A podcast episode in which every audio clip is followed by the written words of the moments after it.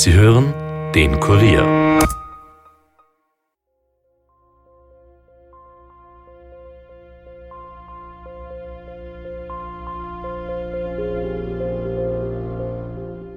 Hubert Schmidt war sehr bekannt in der Region. Hubert Schmidt war auch beliebt und äh, kannte sehr viele Menschen. Wir können uns nicht vorstellen, dass es nur einen Zeugen gibt, die den Herrn äh, Schmidt äh, gesehen hat. Wir sind um zwei Uhr in der Früh, halb drei auseinandergegangen. Da war alles in Ordnung und danach ist er spurlos verschwunden. Die einen haben gesagt, er ist angehauen, so wie die Brüder von meiner Mama halt. Und die Menschen halt, nein, der ist nicht angehauen, da muss was passiert sein. Er hat das einmal angesprochen, hat gesagt, die gehört mir, oder gesagt, ich kaufe dir die raus.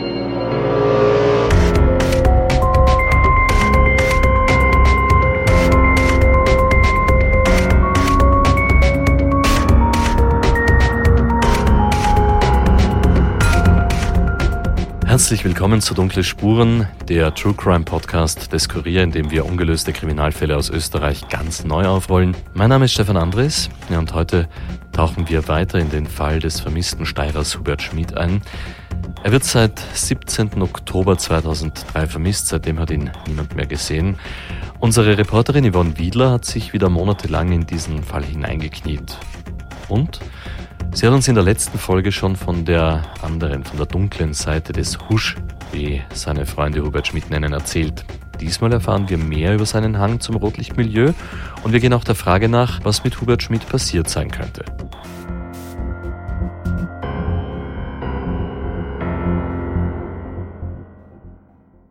Bei mir im Kurier-Podcast-Studio ist jetzt Yvonne Wiedler.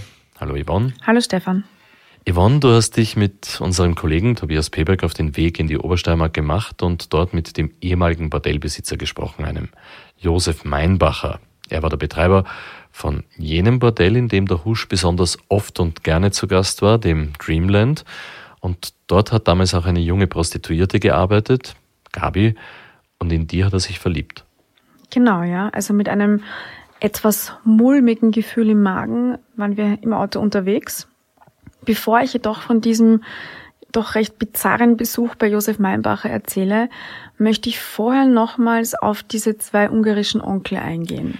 Zur Erinnerung, das sind die beiden Onkel von der Gabi, Tibor und Attila.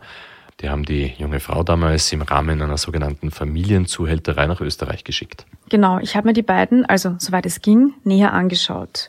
Tibor und Attila sind in Ungarn wohnhaft geblieben. Also die sind nie nach Österreich gezogen oder so. Äh, und zwar in Ungarn in der Nähe von Nirejaza, heißt das. Das ist recht nah an der ukrainischen Grenze. Ja, in der Gegend dort gibt's einige Elendsviertel und auch sehr gefährliche Areale. Viele heruntergekommene Häuser, ja fast Ruinen, kann man dazu sagen. Also da wohnen teilweise wirklich die Ärmsten der Armen. Und man gibt dort auch nicht allzu viel auf Gesetze, sage ich mal. Jedenfalls wohnen Tibor und Attila dort und ja, sie kamen damals einmal im Monat in die Steiermark, um bei ihren Mädchen das Geld abzukassieren. Da stellt man sich jetzt zwei sehr hünenhafte Figuren vor, vor denen jeder Angst hat.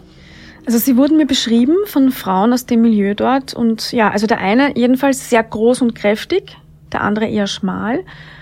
Sie hätten ein kleines bisschen Deutsch gesprochen und es wäre so gewesen, dass die Prostituierten immer Angst hatten, wenn die kamen und das Geld holten. Warum Angst? Weil das Geld immer zu wenig für die war. Und wenn sie unzufrieden waren mit dem Umsatz, dann, so sagen die, hätten sie die Frauen tatsächlich verprügelt und auch sehr schlimme Drohungen ausgesprochen. Was waren das für Drohungen? Gabi hatte damals ja einen dreijährigen Sohn und weil sie die bis zum Zeitpunkt ausgemachten 3000 Euro nicht verdient hatte, sei ihr von Tibor und Attila gedroht worden, sie bringen den Kleinen um, wenn sie beim nächsten Besuch nicht mehr Geld verdient. Der Sohn lebte damals noch in Ungarn, also da war nicht von Anfang an mit ihr in Österreich. Und das war natürlich ein sehr starkes Druckmittel, das die zwei Männer da in der Hand hatten. Also so waren die drauf. Und Tibor hatte auch einmal gedroht, er würde dem kleinen Dreijährigen den Penis abschneiden, wenn er sich noch einmal in die Hose macht. Und mit all dem Wissen im Kopf seid ihr dann zu diesem Josef Meinbacher unterwegs gewesen, der die beiden Ungarn ja auch gekannt hat. Genau. Und ich habe aber überhaupt nicht gewusst, in welchem Verhältnis Meinbacher zu diesen Ungarn steht. Also Verhältnis Bordellbetreiber und Zuhälter? Waren die Freunde oder waren die nur Geschäftspartner oder hatten die auch Probleme miteinander? Und die brennendsten Fragen natürlich für mich, weiß Josef Meinbacher etwas über das Verschwinden von Hubert Schmidt und hat er vielleicht sogar etwas damit zu tun? Sind du und Tobias Pebeck dort einfach so hingefahren oder hat es da ein Vorgespräch gegeben mit Josef Meinbacher? Ich hatte mich vorher telefonisch bei Josef Meinbacher gemeldet und um ein Treffen gebeten. Also seine allerersten Sätze bei diesem Telefonat waren auf meine Frage nach dem Husch. Ich habe mit dieser Person nichts zu tun, ich kannte ihn nicht und wenn er bei mir im Bordell war, war ich nie hier. Okay, das klingt jetzt allerdings wirklich ein bisschen unglaubwürdig, wenn der Husch so oft dort war. Ja, also das war ganz klar eine erste Abwehrreaktion. Er wollte das ganze Thema weit wegschieben. Ich habe es dann irgendwie geschafft, ihn in ein Gespräch zu verwickeln, so dass er nicht sofort aufgelegt hat, wie ja die meisten anderen, und gemeint hat, ich kann zu ihm kommen. Allerdings Bedingung ohne jegliche Aufzeichnungen. Und wir haben dann schließlich dort bei dem Haus, also beim ehemaligen Dreamland von damals, angeklopft und wussten nicht, was uns hinter der Tür erwartet. Josef Meinbacher hat dann aufgemacht und vor uns stand ein wohlgenährter Mann in Jogginghose mit reingestecktem T-Shirt. Er war wohl mal Fokuhila-Träger, jetzt wird das Haar schon ein bisschen schütter oben am Kopf.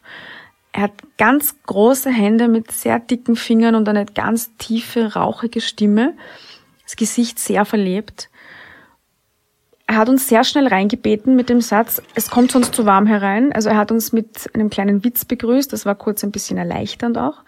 Allerdings hat er uns dann sofort nach hinten den Gang entlang ins dunkelste Zimmer am Ende geschickt. Ja, und plötzlich sind wir im Barbereich und auf der ehemaligen Tanzfläche des früheren Dreamlands gestanden. Und er hat uns gedeutet, wir sollen uns auf die Barhocker setzen.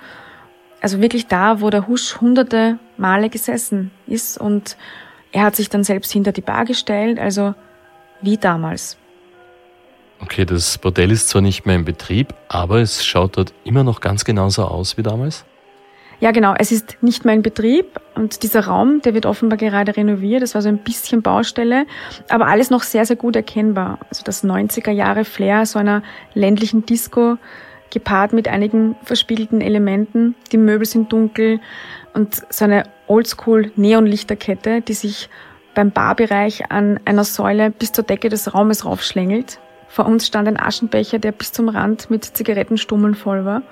Ja, und dann hat Josef Meinbacher gefragt, ob wir einen Kaffee wollen. Haben wir gesagt, ja, das wäre sehr nett. Er war dann gefühlt für mich 20 Minuten weg. Also mir kam es wirklich sehr lange vor. Ich habe da in der Zeit schon die wildesten Gedankenexperimente fabriziert, was der da hinten in der Küche zusammenbraut. Habe dann aber beschlossen, nicht vom Schlimmsten auszugehen, vor allem nachdem mein Kollege zumindest nach außen recht ruhig gewirkt hat. Ja, aber ich kenne das, ne? wenn man ein bisschen Angst hat, kann man sich das Ganze gleich wahnsinnig reinsteigern. Auf jeden Fall, ja. Ja, ich habe mich daher dann rasch auf das Interview fokussiert, war dann aber wieder etwas irritiert, als er kurz weggegangen ist und mit einem spitzen silbernen Werkzeug in der Tür stand und damit wieder den Barbereich betreten hat. Okay. Wieso hat er das in der Hand gehabt? Was ja, das war, das? das war so eine Art Stecheisen, keine Ahnung, es hat ihn offenbar beruhigt, während des Gespräches so ein, ein, Holzstück zu bearbeiten. Also während wir mit ihm da geredet haben, hat er die ganze Zeit dieses silberne spitze Stecheisen in der Hand gehabt und damit herumgewerkt. Also er hat so einen kleinen Holzpflock, von dem hat er die Schichten abgetragen. Sehr entspannte Atmosphäre. Ja, geht so. Aber was hat der Josef Meinbacher jetzt über das Verschwinden vom Husch erzählt? Also, dass er den Husch gar nicht kannte, wie er das am Telefon ja mehr oder weniger gesagt hat und dem nie begegnet ist, das hat er selbst sehr rasch entkräftet. Mm, die kannten sich natürlich schon, aber sie waren auf jeden Fall nicht die besten Freunde. Das hat man sofort herausgehört. Er hat auch gemeint, so wie viele andere dort, dass er, Zitat, von dem ganzen Scheiß jetzt schon genug hat. Die Polizei hat ihn damals sehr in den Mangel genommen, aber nie was aus ihm herausbekommen. Also es war recht schwierig, ein Gespräch mit ihm zu beginnen. Meinbacher hat dann im Zuge dieses Gespräches mehrere Theorien uns gegenüber geäußert, was denn mit dem Husch passiert ist. Also zuerst hat er gesagt, er ist sich sicher, dass er noch lebt und dass der eben in Spanien ist. Dann meinte er, er könnte aber auch in Rumänien sein. Warum Rumänien? Ja, das hat mich auch verwundert. Äh, Josef Meinbacher hat mir erzählt, das sei ein paar Wochen vor dem Verschwinden des Husch ein Fest am Campingplatz gewesen. Und wie so oft sei dann danach eine kleine Partie noch ins Bordell gekommen. Und da wären damals Rumänen dabei gewesen, mit denen hätte der Husch Streit gehabt. Also er hat gesagt, da war tatsächlich eine große Rauferei, der Husch mit diesen Rumänen und ein Mörderwirbel hätte es gegeben. Also so hat er es ausgedrückt. Und als der Husch dann eben eine Zeit darauf verschwunden ist, wären zwei rumänische Prostituierte auch plötzlich weg gewesen. Das wären Frauen aus der Monique Bar äh, gewesen, wo der Husch auch hin und wieder war. Und er hat das in Verbindung gebracht und sich als Theorie des Verschwindens quasi irgendwie konstruiert. Das ist jetzt aber eine völlig neue Theorie, was passiert sein könnte. Ja, also ich habe diese Rumänien-Theorie auch nur von Josef Meinbacher gehört, sonst von niemandem. Und auch einer der damaligen Ermittler konnte auf meine Nachfrage diesbezüglich ad hoc jetzt nicht viel damit anfangen. Und meine Recherchen haben zumindest bis dato auch nichts dazu ergeben. Also dieser Josef Meinbacher sagt zuerst, Husch lebt noch, ist in Spanien.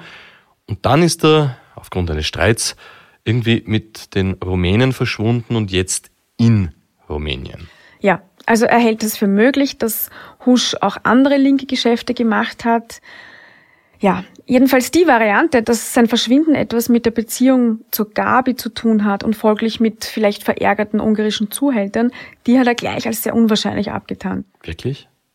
War das für nicht ein eher naheliegender Gedanke? Ich meine, da fragt man sich schon, warum tischt er dir irgendwelche anderen Theorien auf und das Naheliegendste will er nicht haben?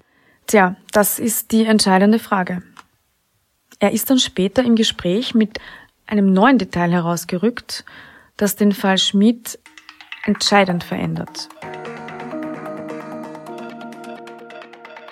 Denn Josef Meinbacher hatte selbst drei Jahre lang ein Verhältnis mit Gabi. Wie bitte? Der Josef Meinbacher hat auch etwas mit dieser Gabi gehabt und das sogar drei Jahre lang? Ja, das dürfte nach seinen Worten auch, was auch immer das in diesem Milieu bedeutet, etwas Ernsteres gewesen sein. Von 2003 bis 2006. Und das hat sich auch mit der Zeit überschnitten, wo der Husch in die Gabi verliebt war. Und die beiden auch ja eine Art Verhältnis hatten. Und jetzt wird's kompliziert. Josef Meinbacher sagt, dass die Gabi und der Husch gar nichts so Ernstes hatten. Also er spielt das extrem herunter zwischen Husch und Gabi. Fraglich, warum er das tut. Gabi wiederum hat der Polizei gesagt, dass der Husch nichts von ihrer Beziehung mit dem Josef Meinbacher wusste. Das ist ja das völlige Beziehungswirrwarr. Da ist es im Nachhinein völlig unmöglich eigentlich zu sagen, wer die Wahrheit sagt. Ja, und ich glaube auch ganz ehrlich, niemand sagt hier die ganze Wahrheit. Jedenfalls haben wir gedacht, gut, finden wir mehr über diese Beziehung zwischen Meinbacher und Gabi heraus. Ich habe ihn danach gefragt.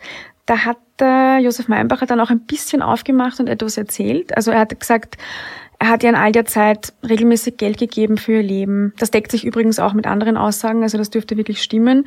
Er hat ihr eine Wohnung zur Verfügung gestellt, er hat ihr die Führerscheinprüfung bezahlt. Aber was ich besonders bemerkenswert gefunden habe, dass die beiden ein Verhältnis hatten, also Meinbacher und Gabi, und dass sich das mit der Liaison zum Husch überschnitten hat, das haben die beiden nämlich, solange es ging, geheim gehalten. Auch die Polizei hat das erst nach längerer Zeit herausgefunden. Also Gabi hatte zum Beispiel den Josef Meinbacher im Handy als Hupsi eingespeichert. Also wenn es geläutet hat und der Josef Meinbacher hat angerufen, dachten alle, der Hubert Schmidt ruft an. Gut, dass die Gabi den Husch wahrscheinlich ausgenommen hat. Es sei dahingestellt, aber das mit dem Josef Meinbacher, war das etwas Ernsteres für Sie? Tendenziell sagen alle, sie waren ins Geld verliebt, nicht in ihn. Wir wissen es nicht. Also nach meinen Recherchen hat sie sich über die Jahre immer wieder selbst widersprochen bei ihren Aussagen. Einmal war sie verliebt in den Husch, dann wieder nur er in sie. Dann war sie immer nur verliebt in den Josef Meinbacher. Die Beziehung zu ihm habe aber erst nach dem Verschwinden vom Husch begonnen, dann wieder eh nicht. Sie wurde übrigens auch von der Polizei mit ihren ständigen Falschaussagen und teilweise Lügen konfrontiert und musste da auch unterschreiben, dass das rechtliche Konsequenzen nach sich tragen kann. Und ist das der Grund, warum Husch und Meinbacher keine Freunde sind? Weil sie etwas von derselben Frau wollten? Das ist schwierig zu sagen, ob das auch ein Grund war. In erster Linie ist der Josef Meinbacher ein knallharter Geschäftsmann. Und dass der Husch nicht wollte, dass die Gabi zu anderen Männern geht, dass er sie ständig besetzt, dass er weniger Getränke konsumiert, dass er eifersüchtig wird, das hat ihn sehr gestört. Denn obwohl Josef Meinbacher auch ein Verhältnis mit ihr hatte, er wollte trotzdem, dass sie ihren Job weitermacht. Hast du vom Josef Meinbacher eigentlich irgendetwas über diese Zuhälter von der Gabi erfahren, also vom Tibor und Attila? Ja, das war ja auch so eine Sache. Also er hat zu mir gesagt, er kennt diese Ungarn nicht. Und dass er mit denen nie etwas zu tun gehabt hätte, die wären nie bei ihm im Bordell gewesen. Wie kann das sein? Ich meine, wenn die beiden die Onkel von der Gabi waren, ihre Zuhälter noch dazu und angeblich immer wieder dort vorbeigekommen sind, um Geld abzuholen? Ja, also mir kam das auch sehr komisch vor. Äh, Gabi wurde ja in einer ihrer vielen Vernehmungen gefragt, ob Josef Meinbacher von den ungarischen Zuhältern wusste. Und auf die Frage hat sie ganz klar gesagt, ja. Schließlich hatte die beiden ja immer empfangen, wenn sie kamen, um das Geld zu holen. Andererseits, dass Gabi aufgelogen hat, wissen wir auch, aber dennoch geht auch die Polizei davon aus, dass Josef Meinbacher mehr weiß, als er sagt. Und das glaube ich ehrlich gesagt auch. Er allerdings, also Josef Meinbacher hat zu mir gesagt, die Gabi weiß mehr. Der Josef Meinbacher hat also nichts erzählt, auch nichts darüber, ob die beiden Ungarn vielleicht etwas mit dem Verschwinden von Hubert Schmidt zu tun haben. Nein, er hat sofort gesagt, er hat ihn nie gesehen und hat die Frage sofort im Keim erstickt. Also er wollte über diese Ungarn nicht reden. Das ist eigentlich auch interessant. Und dass der Meinbacher selbst etwas mit dem Verschwinden zu tun hat? Ja, also Freunde waren der Husch und der Meinbacher nicht. Es gab da diesen einen großen Streit, weil der Husch nicht wollte, dass die Gabi auf einer privaten Feier tanzt. Also auch im Zuge seiner Eifersuchtsgeschichte, aber da ging es um eine spezielle Feier. Sie hätte dort strippen sollen, das wollte der Husch nicht. Und diese Art von Jobs gehörten aber auch dazu und da hat der Meinbacher auch mitverdient und daraufhin hat er dann zum Husch gesagt, ich verbiete dir ja auch nicht, dass du in deinem Gasthaus Schnitzel verkaufst. Also er hat Gabi da mit einem Stück Fleisch verglichen, das nun mal da ist, um den Job zu machen, das dazugehört. Und auf diesen Streit hinauf gab es ein Lokalverbot im Dreamland für den Husch. Okay, also kurz bevor der Hubert Schmidt verschwunden ist, hat er einen Streit mit dem Josef Meinbacher wegen der Gabi gehabt und daraufhin hat er im Dreamland in seinem Lieblingsbordell Lokalverbot bekommen.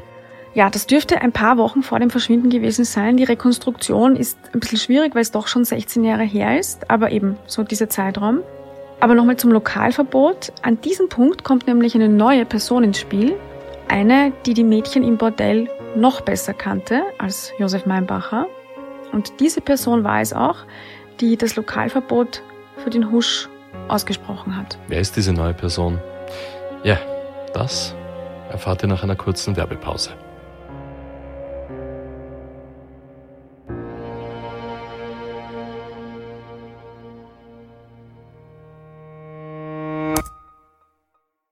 Dunkle Spuren ist ja nicht der einzige Podcast des Kurier. Ich darf euch vorstellen den neuen jungen Polit-Podcast Blöde Frage und dazu ist jetzt Caroline Ferstl bei mir. Caroline, in eurem Podcast, worum geht's da genau? Ja, hallo Stefan. Wir, das sind ein junges Team bestehend aus Johannes Ahrens, Michael Hammerl, Christoph Schattleitner, Laura Schrettel und mir. Und wir sprechen in unserem Podcast Blöde Frage über gesellschaftspolitische Themen. Also wir diskutieren etwa über Klischees, aktuelle Problematiken und Themen, die die Menschen einfach gerade bewegen.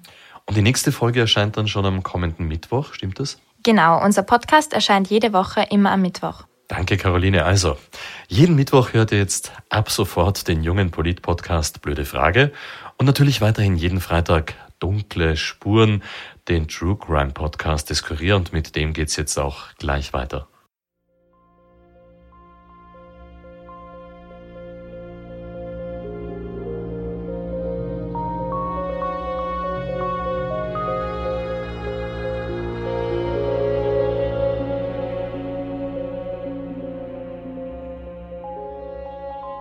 Willkommen zurück zu Dunkle Spuren und zum Fall des seit mittlerweile 16 Jahren verschwundenen Steirers Hubert Schmid. Im Dunkle Spuren Podcast Studio ist wieder Yvonne Wiedler. Yvonne, vor der Pause haben wir gehört, dass er nach einem Streit Lokalverbot im Dreamland in seinem Lieblingsmodell bekommen hat. Aber wer hat dieses Lokalverbot jetzt ausgesprochen? Das war Gerlinde Pichler. Sie war damals Die Frau von Josef Meinbacher, die sind mittlerweile schon lange geschieden und ich weiß, dass du jetzt gleich fragen wirst, sie wusste vom Verhältnis ihres Mannes mit der Gabi. Ähm, sie hat das Dreamland mit ihm gemeinsam geführt, viele Jahre. Sie war Kellnerin, sie war Bardame, sie hat sich um die Mädchen gekümmert, sie war quasi die zweite Chefin, wenn man so möchte. Und es war auch so, dass der Schandlohn, der Freier, musste auch bei ihr bezahlt werden. Und für die Mädchen war sie die Gerli, die auch ein bisschen wie eine Mama war. Sie hat dann schlussendlich das Wort ergriffen, weil sie auch gereicht hat und zum Hubert Schmidt gesagt, er darf nicht mehr kommen.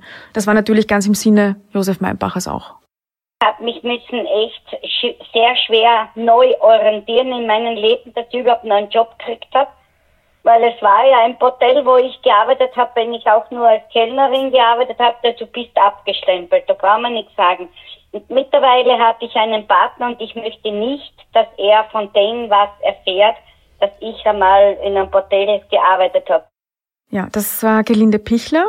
Wir haben noch zusätzlich zu ihrem Namen auch ihre Stimme verändert.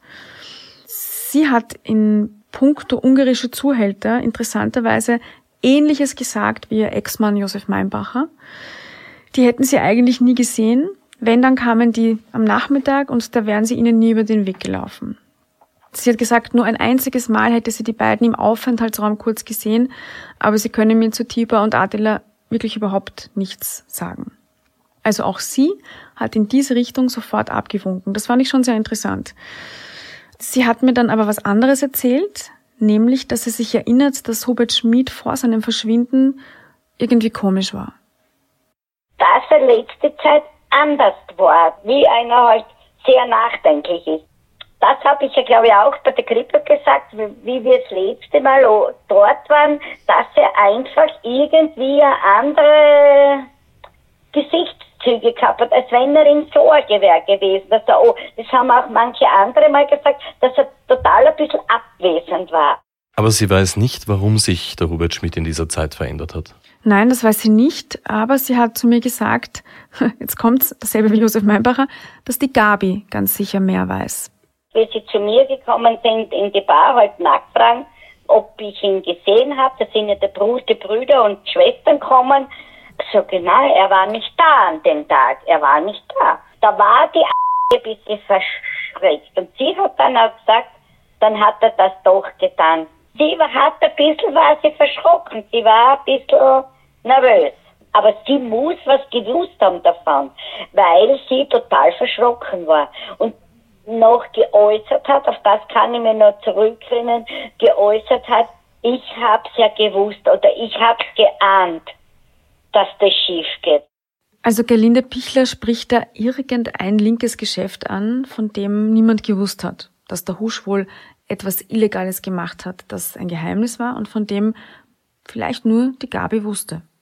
Es wird schwer werden, das nachzuweisen. Ja, das kann natürlich eine richtige Vermutung sein. Es kann aber auch vielleicht ein bewusstes in eine andere Richtung lenken sein. Aus welchem Grund auch immer sie das sagt. Angst, Mitwissen. Es ist ja so, Gabi spricht mit uns gar nicht, bis auf diesen kurzen Anruf.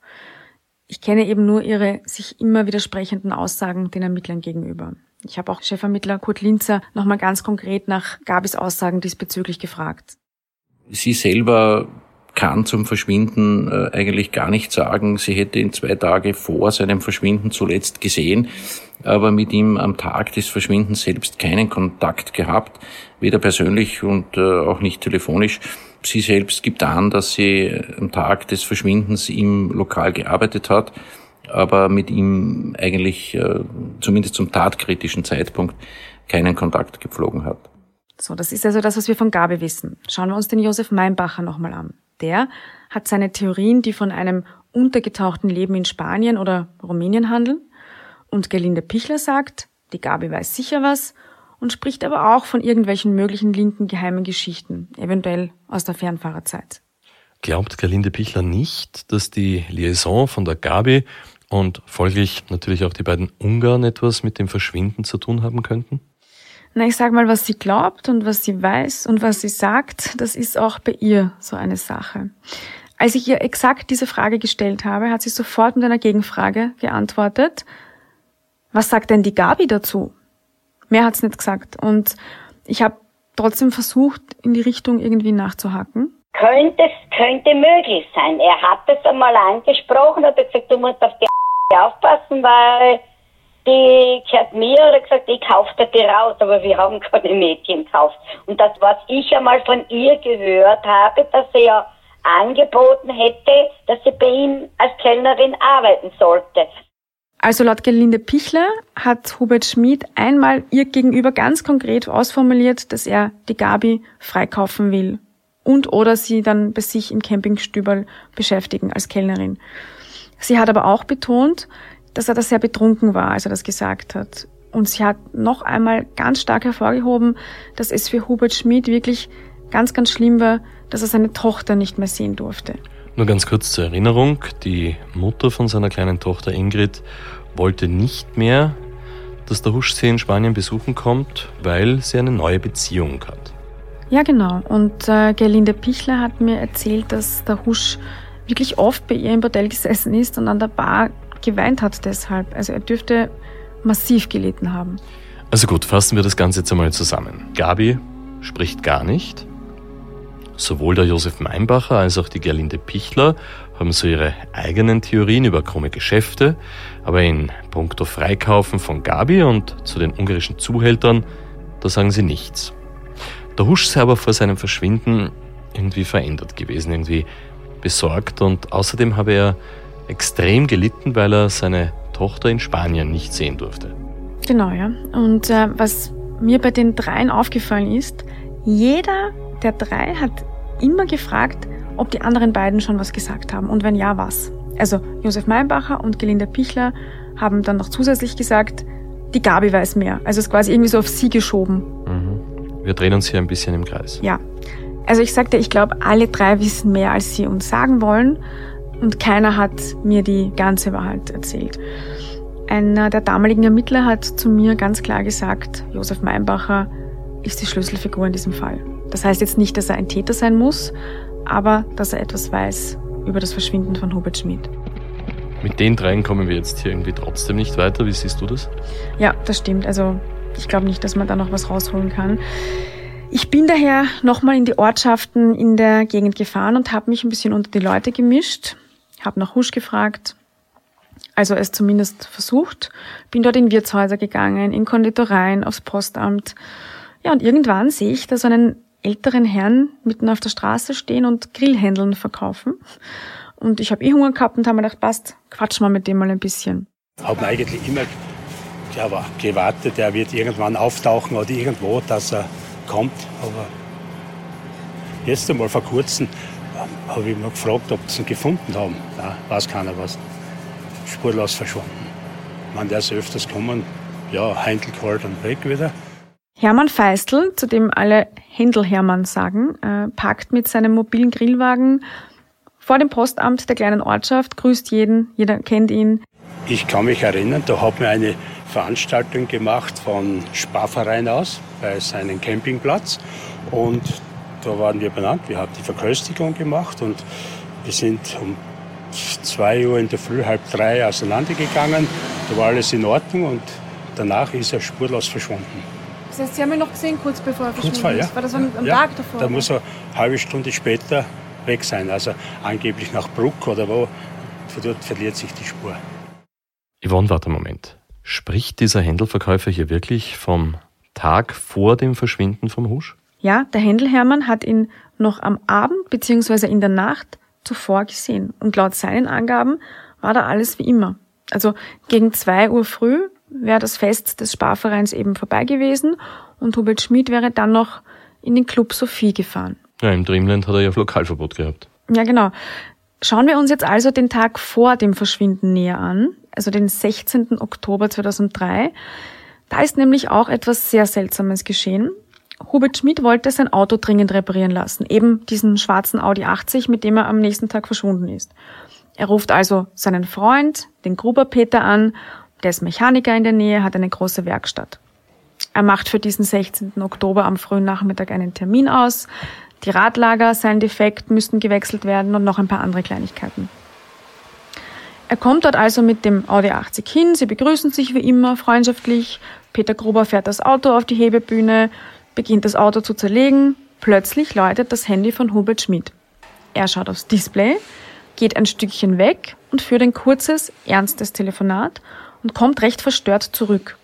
Und der Gruberpeter fragt, ob alles okay ist und der Hubert Schmidt sagt, er muss sofort ganz dringend weg. Er soll das Auto sofort wieder zusammenschrauben. Aber er hat nicht erzählt, was das für ein Anruf war? Nein, das wissen wir nicht. Es wird aber noch seltsamer. Peter Gruber schüttelt natürlich den Kopf über seinen Freund, folgt aber seinem Willen, schraubt wieder alles zusammen, fährt das Auto wieder runter von der Hebebühne. Der Husch setzt sich rein und fährt los. Bleibt nach ein paar Metern wieder stehen, dürfte wohl eine Nachricht oder noch einen Anruf bekommen haben, steigt wieder aus dem Auto aus, beschwichtigt den Gruberpeter, er wisse eh, dass er manchmal komisch sein kann und sagt, ach komm, ich bleib doch noch da, trink mal ein Bier gemeinsam. Dann hat er es plötzlich nicht mehr so eilig gehabt, wegzukommen? Ja, es ist wirklich extrem seltsam. Peter Gruber war leider nicht bereit, mit uns für diesen Podcast zu sprechen. Ich habe ihn angerufen, da hat er noch ganz höflich abgehoben und als ich gesagt habe, wer ich bin und warum ich anrufe, hat er mich gebeten, etwas später nochmals mich zu melden und dann hat er bis heute nie wieder das Telefon abgehoben. Bei einem unserer Besuche vor Ort habe ich es dann nochmal versucht, bin direkt zur Werkstatt hin, aber er war nicht da. Wissen Sie, wann er wieder kommt? Heute muss sicherlich nicht. Okay, na dann hat sich's erledigt. Okay, gut, dann werden wir mal anrufen. Na was, dann bin ich Quer weg, gell? Okay, na gut, aber danke für das Schauen. So, und dann war an diesem Abend dieses Sparvereinsfest und nach dem ist der Hubert Schmidt in den Club Sophie gefahren. Mhm, genau. Also noch um 5 Uhr früh, das war dann schon bereits der 17.10., wurde mit seiner Bankomatkarte dort 540 Euro bezahlt. Und dann ist er eben auf dem Campingplatz, hat sich schnell umgezogen, hat diesen Einkaufszettel geschnappt und wollte zum Lebensmittelgroßhandel. Dann war er verschwunden. Weißt du, Yvonne, ich muss noch immer die ganze Zeit an diesen Anruf denken, als er gerade beim Auto reparieren war am Vortag. Das klingt irrsinnig verdächtig. Ja, das sagen die Ermittler auch. Konnte man diesen Anruf eigentlich zurückverfolgen? Ja, da sind wir nun bei einer zentralen Problemstellung bei vermissten Fällen angelangt. Ich habe mich diesbezüglich sehr lange mit einem der damaligen Ermittler unterhalten, der gesagt hat, dass er es für absolut notwendig sieht, hier einheitliche Standards einzuführen. Also wie man vorgeht, wenn jemand vermisst wird. Was macht man nach Woche eins? Was mache ich nach einem Monat, nach drei Monaten, nach sechs Monaten? Das wird aber aktuell nicht gemacht, weil die meisten eh zurückkommen. Aber bei denen, die eben nicht zurückkehren, die also vermisst bleiben, hat man dann einiges versäumt. Das betrifft zum Beispiel die Rufdatenrückerfassung. Wie schauen die Möglichkeiten für die Polizei da aus? Also die Netzbetreiber heben die Daten drei Monate lang auf. Länger müssen sie nicht. Und hergeben müssen sie die Daten der Polizei auch nicht. Also dafür braucht es prinzipiell eine Anordnung der Staatsanwaltschaft. Jetzt ist aber das so, vermisst sein ist keine Straftat, die das begründen würde. Und so vergehen drei Monate und die Daten sind weg. Und da müsste man nach Meinung des Ermittlers auf jeden Fall nachschärfen und eben Standards einführen. Und er hat ganz klar zu mir gesagt, hätten wir beim Husch damals Rufdatenrückerfassung gehabt, würden wir wissen, wer dieser Anrufer war, der am Vortag angerufen hat. Und hätten wir die Rufdaten gehabt, wäre das nie ein Fall fürs Cold Case Management geworden, weil dann hätte das Landeskriminalamt Steiermark den Fall sicher schon vorher lösen können. Mit Standards einführen meint er vermutlich auch, DNA-Spuren zu sichern. Ganz genau, ja. Wenn eine gewisse Zeit verstrichen ist, ist es ja zu spät dafür. Also wenn man irgendwo mal zum Beispiel wieder etwas findet, irgendwelche Gegenstände oder vielleicht sogar eine Leiche, dann hat man überhaupt keine Vergleichsmöglichkeiten mehr. Und oft werden ja Wohnungen von Vermissten nach einer gewissen Zeit geräumt und dann wird alles weggeschmissen und die Ermittler haben dann keine Möglichkeiten mehr an DNA zu kommen. Am dritten Tag sind wir runter und dann haben sie aber nichts getan. Zur Polizei? Ja, weil sie gesagt haben, der ist erwachsen und der hat nichts angestellt. Wir müssen in zehn Tagen wiederkommen. Sind wir, ja, 14 Tage, 10 Tage waren es. 10 Tage, glaube ich. Dann sind wir nach 10 Tagen runter und haben wir nachher für vermisst erklärt. Und das war eine, eine Zeit, wo es angegangen ist, die 10 Tage. Weil nachher haben sie in der Zeitung geschrieben, ob ihn wer gesehen hat. Aber nach 10 Tagen oder 17 Tagen waren das, glaube ich, eben nicht. Da erinnert sich keiner mehr. Das war einfach alles Sport. Ja, auch seine Schwester Brigitte beklagt das System und dass das alles viel zu lange gedauert hat. Yvonne, wie ist es in der Familie in dieser Zeit sonst ergangen? Der Hubert Schmidt hat ja, wie wir schon gehört haben, acht Geschwister und vor allem eine sehr, sehr enge Verbindung zu seiner Mutter. Ja, für die war das natürlich ja, sehr, sehr schwierig. Am Anfang ist die Familie eigentlich ein bisschen in Streiten gekommen. Weil die einen haben gesagt, er ist angehauen, so wie die Brüder von meiner Mama halt, meine Onkel, die haben sowieso gesagt, er ist sicher angehauen. Und die Menschen halt, nein, der ist nicht angehauen, da muss was passiert sein.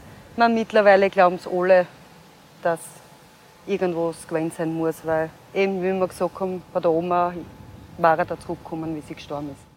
Die Mutter vom Husch ist also in dieser Zeit verstorben. Ja, die ist einige Zeit nach dem Verschwinden gestorben und das war dann so ein Perspektivenwechsel für einige der Geschwister. Für mich lebt er nicht mehr. Nein, ich sag das schon lange. Also wie die Oma gestorben ist, war eigentlich noch ein... Ja, die Oma war auch bei uns eigentlich das Ausschlaggebende, weil ja die hat die Mutter ja verehrt. Und wie der gestorben ist, oder wenn der irgendwo gewesen war, der hätte sicher gewusst, wie es ihr geht, dann war der da gewesen. Ja. Der war seiner Mutter verbunden.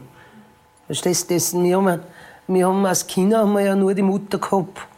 Den Vater haben wir nicht gehabt. Der ist ja, hat ja mit da unten gelebt und die Mami hat uns eigentlich aufgezogen. Heute sagen jedenfalls die meisten, also von Polizei bis hin zum näheren Umfeld des Husch, dass sein Verschwinden ziemlich sicher etwas mit dem Rotlichtmilieu zu tun hatte. Ob es jetzt irgendein linkes Geschäft war oder doch etwas mit dem eventuellen Freikaufen oder Rausholen der Gabel zu tun hatte, das ist unklar. Bis heute konnten die Ermittler übrigens nicht mit Tibor und Attila selbst reden. Was die beiden ungarischen Zuhälteronkel sind nicht einvernommen worden? Nein, die Polizei hat die beiden nie gesehen. Die Ermittler wollten sie natürlich vernehmen, aber sie haben keine gerichtliche Anordnung bekommen. Die Staatsanwaltschaft meinte, die Suppe ist zu dünn und auch für andere Ermittlungsmethoden wie etwa Telefone abhören etc. hat es nie eine Freigabe gegeben. Und es gab eben auch kein Rechtshilfeersuchen, durch das die ungarischen Behörden hätten auf offiziellem Weg aktiv werden können. Also es gab für die österreichische Staatsanwaltschaft keinen dringenden Tatverdacht in diese Richtung. Und was ich so aufgeschnappt habe, ist es dort in Ungarn bei Nirijaza eben auch nicht unbedingt ein Ort, wo die ungarischen Behörden besonders gerne verdeckt ermitteln würden. Das Ganze schaut also nach einem Gewaltverbrechen im Rotlichtmilieu aus, aber es fehlen Spuren, die weitere Schritte ermöglichen. Ja, es müsste ein neuer Hinweis kommen oder jemand, der etwas weiß, sagt endlich etwas. Oder das Auto könnte auftauchen. Ja, apropos Auto, das ist auch nie wieder irgendwo gesehen worden? Nein, die Ermittler meinen, es könnte vielleicht über die Grenze gebracht worden sein. Aber auch hier haben wir jetzt ein Problem, nämlich Grenzaufzeichnungen mussten damals aufgrund der neuen Gesetze vernichtet werden und mittlerweile sind sie ja gar nicht mehr erlaubt. Nun, äh, das spurlose Verschwinden von, von Menschen und auch das spurlose Verschwinden von Fahrzeugen ist in der Kriminalgeschichte nichts Neues. Es setzt natürlich eine gewisse Planungsphase voraus und einen sehr hohen Aufwand des Täters. Das heißt, wir müssen davon ausgehen, dass hier keine spontan Tat vorliegt. Natürlich macht es äh, die Ermittlungen sehr schwierig, äh, weil wir weder sterbliche Überreste haben noch am Fahrzeug allenfalls äh, Spuren sichern können. Äh, es ist aber jetzt nicht so eine große Errungenschaft der Täter, äh, Personen und Fahrzeuge äh, verschwinden zu lassen. Es kommt immer wieder vor. Das war Chefermittler Kurt Linzer, der natürlich sehr, sehr stark auf eine neue Spur hofft. Hubert Schmidt war sehr bekannt in der Region. Hubert Schmidt war auch beliebt und äh, kannte sehr viele Menschen. Äh, vielleicht hat ihn jemand nach dem 17. Oktober 2003, 8.15 Uhr gesehen ihn oder sein Auto. Wir suchen immer noch diesen schwarzen Audi 80 mit dem behördlichen Kennzeichen Bruck an der Mur 713 Anton Ulrich. Vielleicht ist dieses Fahrzeug irgendwo äh, in einer Tiefgarage oder auf einem öffentlichen Parkplatz gesehen worden. Äh, wir können uns nicht vorstellen, dass es nur einen Zeugen gibt, die den Herrn äh, Schmidt gesehen hat. Ja, und diese eine Zeugin das war eben seine Nichte Nicole, die wir ja schon kennen. Ich war mit ihr noch einmal gemeinsam am Campingplatz. Da haben wir alles gefeiert herunten. jeder seinen Geburtstag gefeiert, früher wie der Hubert noch da war. Das war wirklich, die ganze Familie war da immer da. Ja, das hat sich halt, wie er verschwunden ist, dann aufgehört. Da ist, es hat keiner mehr runtergegangen. Das ist dann wahrscheinlich auch nicht so ein schönes Gefühl dann Ja. mehr. Ne? Ich bin das erste Mal herin jetzt seit ja, 12, 13 Jahren. Und wie fühlt sich an? Ja, nicht schön. Vor allem es ist alles anders. Es hat sich viel verändert. Das Verschwinden des Hubert Schmid. Sehr viele Rätsel. Kaum jemand sagt irgendetwas, kaum jemand will irgendetwas wissen und die, die ziemlich sicher etwas wissen müssten, reden nicht darüber. Ja. Und es gibt dann noch eine Sache, nämlich die letzten Worte von Hubert Schmid, von denen wir wissen zumindest. Als er da am 17. Oktober, also der Tag seines Verschwindens in der Früh um 7.30 Uhr am Campingplatz war, da hat er ja kurz noch mit einem Camper geplaudert und der hat im Nachhinein erzählt, ähm, dass der Husch es sehr eilig hatte und dass er gesagt hat, ich habe heute noch was Großes vor.